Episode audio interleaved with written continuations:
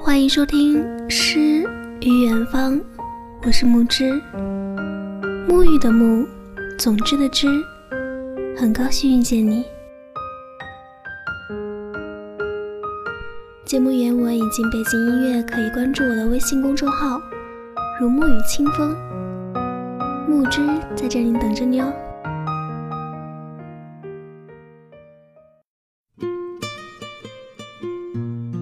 给大家分享的文章来自于七毛。我们连孤独都不曾拥有。饿。我发完这条状态三小时后，就成了杨哥的女友。他把饥肠辘辘的我叫出寝室楼，问我想吃什么。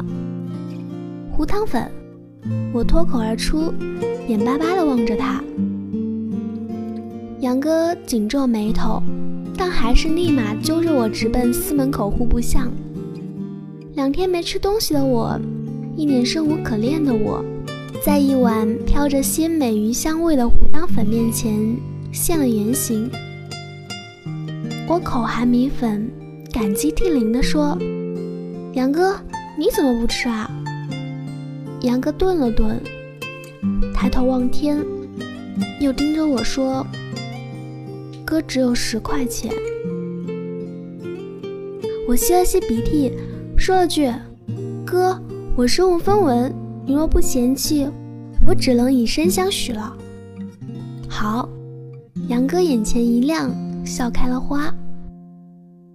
热气腾腾中，我红了眼眶，杨哥那张好看的脸渐渐模糊起来。店铺里，我们用筷子夹起鱼汤的热油条，趁热送进嘴里，那种鲜香和酥软的口感，很多年都忘不掉。二零一零年四月，我们大三，读大学的第三个年头。那段时间，我真的太穷了，吃了上顿没下顿。说来心酸又励志，读大学起我就没有花过家里一分钱，一贫如洗，三餐不济，家徒四壁，这些词语大概都是为我量身打造的。北方小镇的老家中，我妈常年年弱多病，吃了几十年药，我硬是给自己申请了四年的助学贷款。周末也不闲着，风风火火的到处找兼职，发传单、摆地摊、做家教、当服务员，比我们校长还忙。杨哥，我们这所不知名学校的不知名学霸，低调寡言。在我弄丢八百元生活费的第三天，他用他那个月仅剩的十元钱解救了我。我一直觉得世上最好听的三个字，绝对不是我爱你，而是有我在，别饿着，多吃点。好的爱情，从来不用说，用做的。跟杨哥相识于自习室，一有空我就去自习，要不是他那天向我借了本英语课本。两年下来，我都不知道后面坐着他。我们自然而然地走到一起，没有什么风花雪月的浪漫。杨哥大四时已经开始在外面接项目，从来不为生活费和明天担忧。而我，一个文弱的穷酸文科女，找工作屡屡碰壁。在拥挤的招聘会现场，被挤得找不到方向。杨哥，我太穷了，什么都没有。我也是。那你怕吗？现在有你了，一切都会有的。二零一一年六月，拍完毕业照的第二天。我就跟杨哥坐了十二个小时的火车硬座，风尘仆仆地从武汉奔向上海。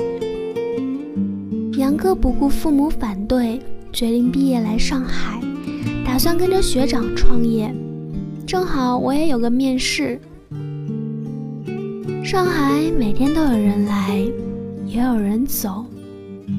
从上海火车站出来，杨哥提着一大包行李走到我面前，周围霓虹闪耀。夜上海迎来了一千外地人中最普通的两个。小七，你快点啊！杨哥转身。眼带笑意向我招手，好，我来了。我提着行李箱加快了脚步。车水马龙的喧嚣，敌不过此刻的有你真好。我跟杨哥辗转在长宁租了个隔断间，距离地铁口两千米。租房合同付二押一，只好一次性忍痛交了两千。交完房租，我们全身上下只剩二百一十五块钱。坐在不足五平方米的房间，我跟杨哥长时间沉默。过道逼仄，灯光昏暗，房间密不透风。一张不足一米宽的床，一个柜子和一个小桌子，就把房间塞满了。唉原来真的毕业了呀！第一次有了这种可怕的感觉。隔断间聚集着全国各地的外地人，有我们这样刚毕业的情侣，有卖麻辣烫的一对年轻夫妻，有一对总把音响开得很大的基友，还有一些满面愁容的单身男女。大家各忙各的。从不交流。每天我要跟十多个人抢马桶，排队刷牙、洗澡、洗衣服。马桶一堵，恶臭熏天，糟糕的隔音最让我崩溃，连隔壁咳嗽声、翻个身的声音我都能听得一清二楚。那些日子。我每晚在杨哥的轻鼾声中，听着隔壁情侣的嬉笑怒骂，失眠到深夜。对着黑暗中的墙，想着微不足道的理想。早上，杨哥起床拉肚子，蹲在里面二十多分钟。隔壁一个男生敲着门怒骂：“便秘还是死了？能快点吗？”一向处事不惊的杨哥那天脸色阴沉。没事啦，有住的总比没住的好。我对杨哥嘿嘿笑。委屈你了，等赚钱了，咱们搬个大房子。跟你在一起什么都好。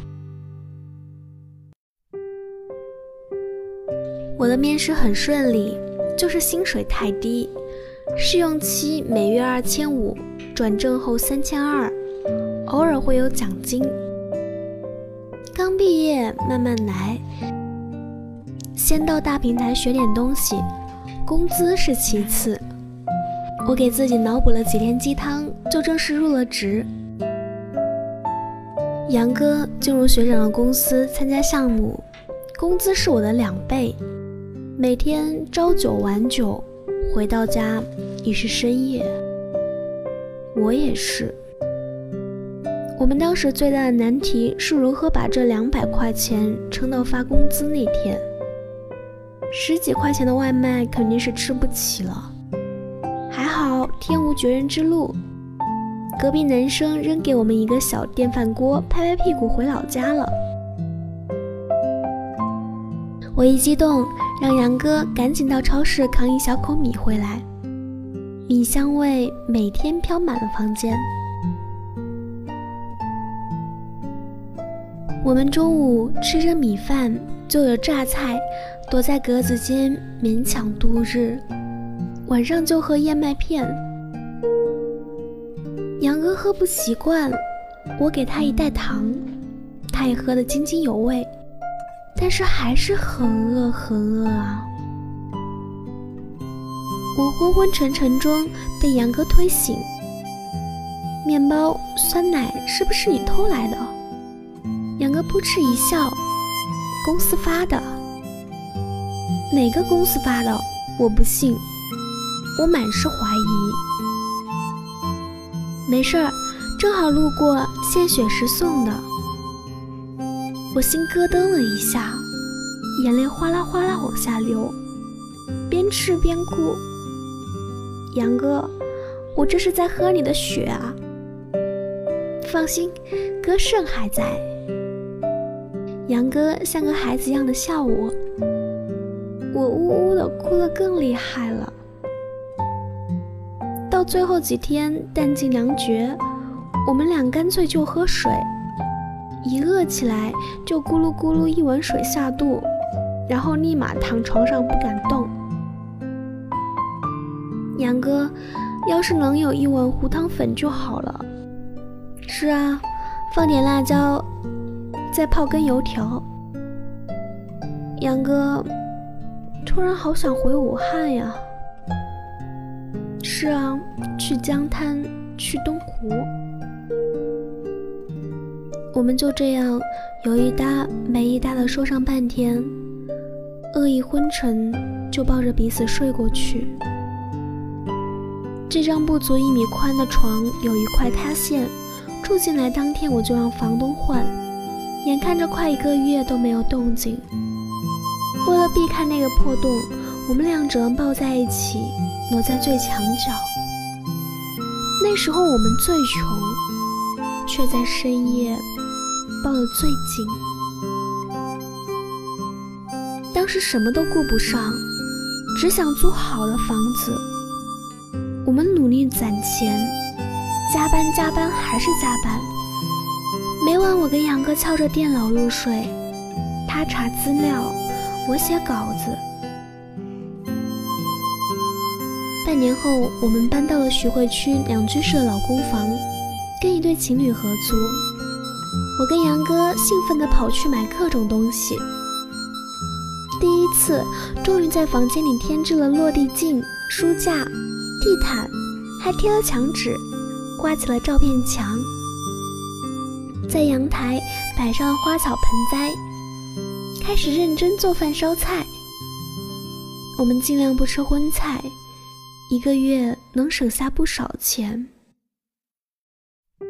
为了省地铁费，我们买了辆二手自行车，来回骑行十几千里。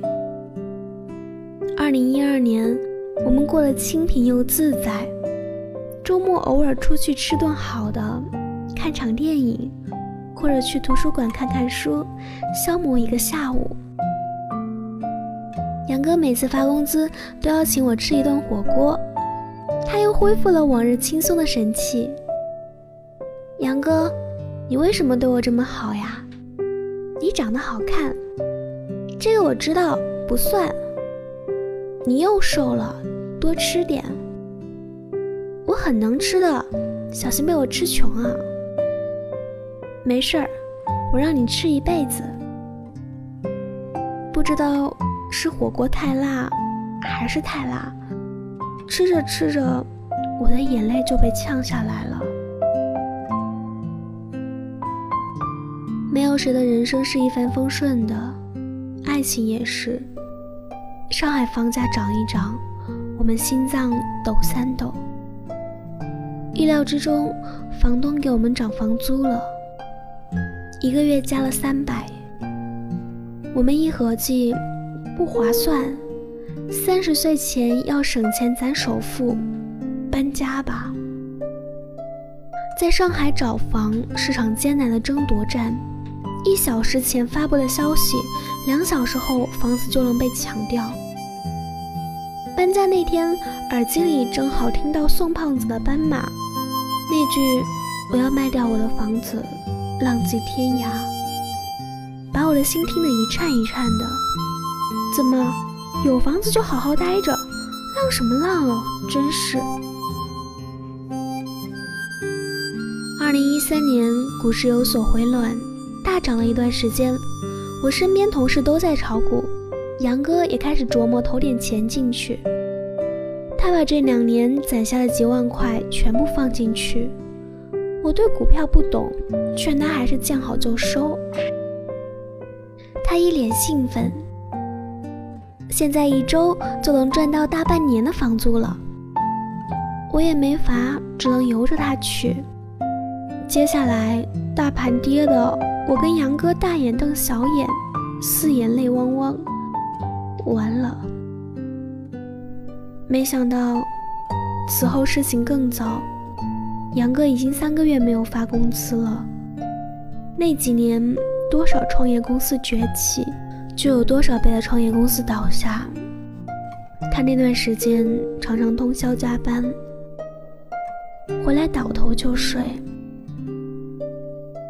看他这个样子，我每天战战兢兢。我告诉自己要振作，我可不能倒下，不能没了经济来源。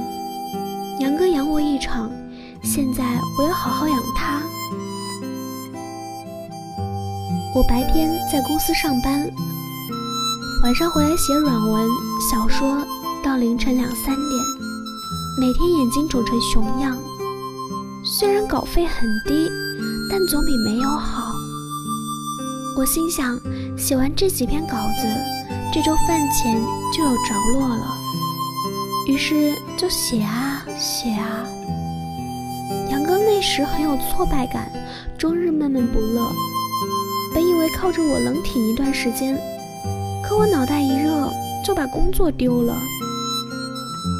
我的新领导在繁琐的办公室里对我动手动脚的那一刻，我终于爆发了。算了，为了五千不到的月薪，我干嘛要在这种人手下糟蹋自己？我不干了！领导怒吼：“滚，赶紧滚！”上了回家的地铁，我就后悔了。加上连续一个月无止境的熬夜和无规律的饮食。肚子忽然疼痛难忍，直冒冷汗。晚高峰的地铁挤满了人，我扶着把手不敢坐下。这个连蹲着都要被拍照的上海，我直接一屁股坐在地上，大概会红遍全中国吧。迷迷糊糊的到了家里，躺在床上就睡着了。来上海这两年，我第一次觉得累。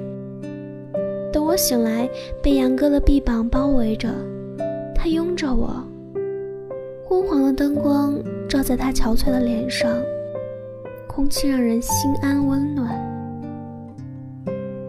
杨哥，我们来上海是为什么？生活。你累吗？累。但没办法。一个月后，我们各自找到工作。杨哥在杨浦，我在闵行。相距三十千米的我们，只得分开住。灯火辉煌的地铁口，杨哥在前面拎着行李，跟初来上海在火车站时不同，他身子消瘦了许多。背影更加落寞，我提着行李袋的手在发抖，太沉了。满是名车豪宅的灯红酒绿里，我们拎着大袋子，失魂落魄，像逃荒而来的流民，跟这个城市格格不入。本来我们也没有融入，我忽然心慌起来。没有安全感，人的心理防线在一瞬间就能崩溃瓦解。上海很大，我们很小，我们走得很慢。这次杨哥没有让我快点。两年了，我们还是我们，也不再是我们。工作日我们各忙各的。周末就待在一起，有时周末加班，我们半个月甚至一个月才能见上一次。我开始习惯一个人的生活，学生时代独来独往的日子又回来了。没日没夜加班的我，终于在新公司得到了赏识，开始升职加薪。不知道是真的忙，还是为了忙而忙，我们的话越来越少。只是杨哥会主动给我打电话，让我多吃点，早点睡，问我的钱还够不够用。我吃着加班的便当，嘴里全是嗯嗯嗯，都好。二零一四年九月，杨哥的父亲忽然被送到医院抢救，他连夜回了西安老家，我赶紧打了几万块过去。两周后，杨哥打电话给我，语气低沉：“怎么办？我妈只有我一人了。我知道，你好好照顾她。”眼泪在眼眶打转，你来吗？几乎是带着恳求的语气。我憋了几分钟，终于说出：“杨哥，我快二十八岁了，穷怕了。”杨哥沉默许久，几乎哽咽。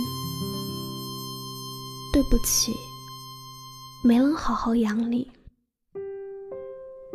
很好了，很好了，已经很好了呀。我挂了电话，躲在公司卫生间，泣不成声，心被掏空了一样。杨哥走了，回老家了。再也不回来了。我去给杨哥退房，他房间的东西不多。我们来上海第一个月开始用的电饭锅，每天靠着它煮米饭，配着榨菜度日。杨哥说那段日子最苦，我不觉得。最苦的日子我也不记得了。我们搬到两居室后，在宜家买了电脑桌。一到周末，杨哥就把速度卡到掉渣的电脑放在上面，下载一部电影。我们俩戴着耳机窝在床上，搂在一起看到昏昏入睡。我们在网上买了烤面包机，每天烤上两片面包，沾着花生酱、番茄酱，吃的心花怒放。杨哥说：“我嘴上的酱汁没擦干。”我说：“是吗？在哪儿？”然后他会忽然亲上来。我们刚来上海买的脸盆也在，搬了几次家都没有扔。记得那会儿我忙得五天没洗头，第二天要见客户，我们当时穷得连二十块钱的洗发水都不敢买。我看到一袋洗衣粉，二话没说就往头上撒，一头扎进了脸盆里。杨哥那晚在门外坐了一宿，我们用过的东西都还在，只是我们早已不在了。回到西安的杨哥，生活慢慢安定下来，我的工作步入正轨。一个人也租得起稍微好点的房子，但我明白，我也会离开上海的。也许明天，也许五年、十年后，奋斗几十年还不知道能不能买得起一个厕所。随便吧，不想了。二零一六年年初，杨哥的室友老张跟我说，杨哥要结婚了。我听到这个消息，不知道说什么好。关掉手机，挤进人来人往的地铁，脑袋里想着全是昨晚没有通过的策划案。上海这个城市，人太多了，每个人都有故事，每个人都很脆弱。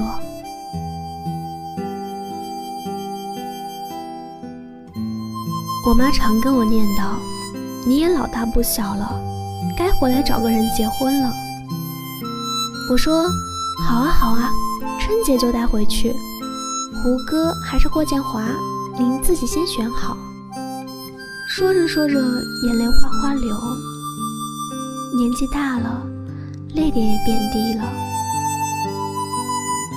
春节杨哥举行婚礼，我躲在老家，哪儿都不想去。后来老张跟我说，结婚那天杨哥喝得烂醉，哭着闹着要到上海吃胡汤粉。你说上海怎么会有胡汤粉呢？是啊，上海没有胡汤粉，武汉有。我们大三那年的武汉有。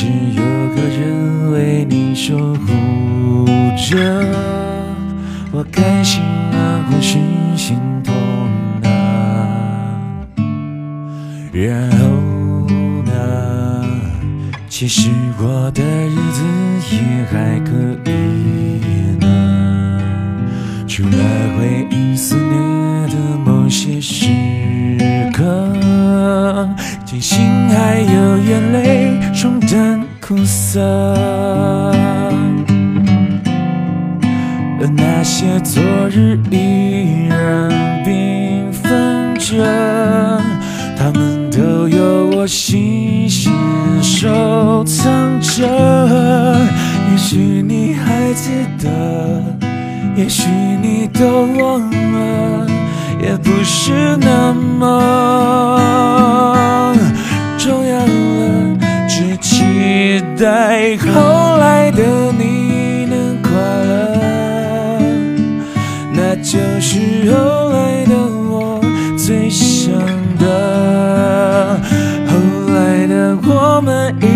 走着，只是不再并肩了。朝各自的人生追寻了，亲爱的，回忆我们共同走过的曲折，是那些带我们来到了这一刻，让珍贵的人生有失的。用心的幸福把遗憾包着，就这么朝着未来前进了。有再多的不舍，也要狠心割舍，别回头看我，亲爱的，期待后来的你能快乐。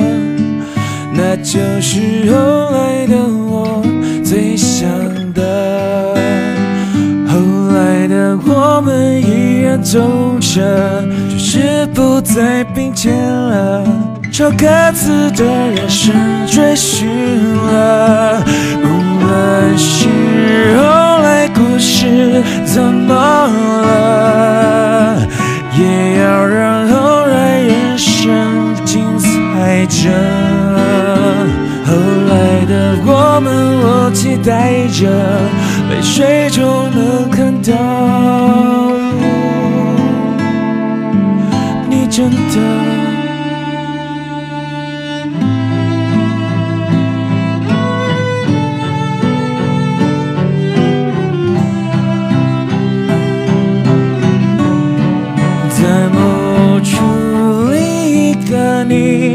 下了。在那里，另一个我微笑着。另一个我们还深爱着，代替我们永恒着。如果能这么想就够了，无论是后来故事怎么了，